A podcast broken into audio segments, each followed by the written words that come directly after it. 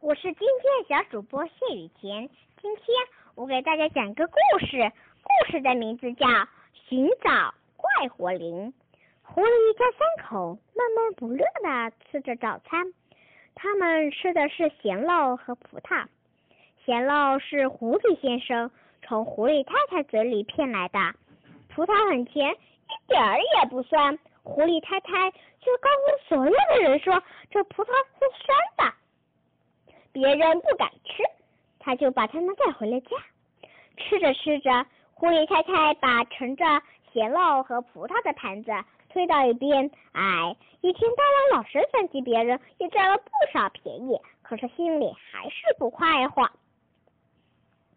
小狐狸也吃不下了，我也不快活，我从来就没有快活过。昨晚我做了一个梦，狐狸先生说。梦见一个叫快活林的地方，那里所有的人都过得很快活，一点痛苦、一点烦恼都没有。小狐狸问道：“如果我们生活在快活林里，就可以快活起来了吗？”“是呀。”狐狸先生和狐狸太太恍然大悟：“我们为什么不去快活林生活呢？”于是，狐狸一家三口出了门，他们去寻找快活林。走了三天三夜，连快活林的影儿都没有找到。狐狸太太唉声叹气地说：“这世界上哪有快活的地方哟？”狐狸太太，小狐狸也怀疑起来：“爸爸，你做的梦是假的吧？”正说着，这么大的雨点儿从天上掉下来。别吵了，狐狸先生没好气地说：“我们到前边的红房子里躲躲雨。”红房子的门大开着，里面又干净又整洁，这谁家别墅这么漂亮？狐狸太太摸着淡黄色的窗帘，她很喜欢这所红色的木房子。正在这时，一只湿漉漉的马猴跑了回来，他看到狐狸一家三口舒舒服服的躺在沙发上，先是一惊，然后非常热情的说：“欢迎你们到我家来做客。”什么？你的家？狐狸太太一言而起。你为什么说这房子是你的家？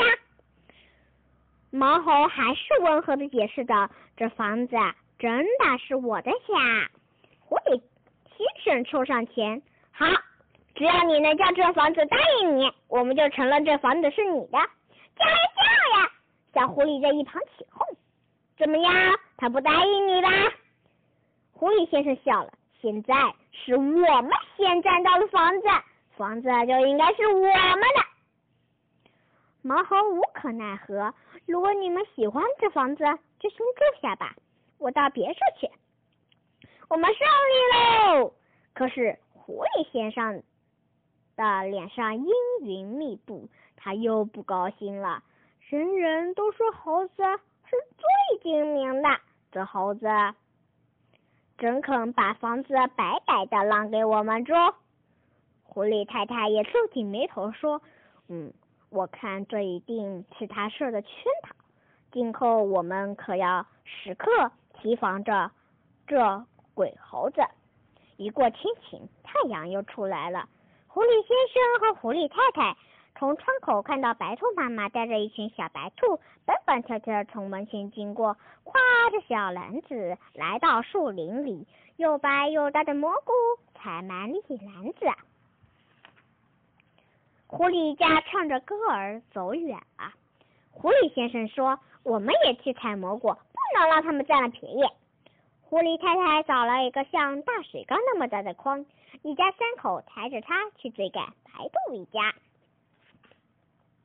白兔妈妈和小白兔们欢快的采着蘑菇，狐狸一家赶到了，他们根本不搭理白兔一家友好的问候，手忙脚乱的采起蘑菇来。哪里有大蘑菇，他们就抢在小白兔的前面，把那个大马蘑菇抢到手。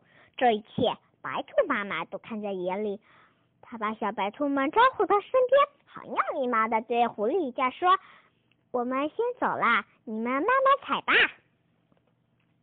三只狐狸放声大笑：“哈，这里的蘑菇全都是我们的啦！”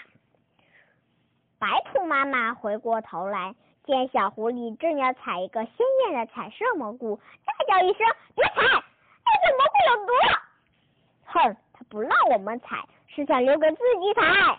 对，狐狸太太同意狐狸先生的意见，他不让我们采，我们偏要采。他们竟连那些好看的、色彩鲜艳的蘑菇采，很快就采满了一大筐。回到红房子。狐狸太太做了一大锅鲜美的蘑菇汤，狐狸先生和小狐狸吃的直咂嘴。晚上，红房子里传出“哎呦哎呦”的叫唤声，发生了什么事？毛猴飞快的往红房子跑去，不好，他们一定是吃了有毒的蘑菇。白兔妈妈立刻从温暖的被窝里钻出来，毛猴和白兔妈妈撞开了红房子的门。三只狐狸捂着肚子在地上打打滚儿，他们果然是吃了蘑菇中了毒。毛猴转身便跑，他要在最短的时间内采来解毒药。白兔妈妈拼命的扇着炉中的火，她要在最短的时间里煎好药。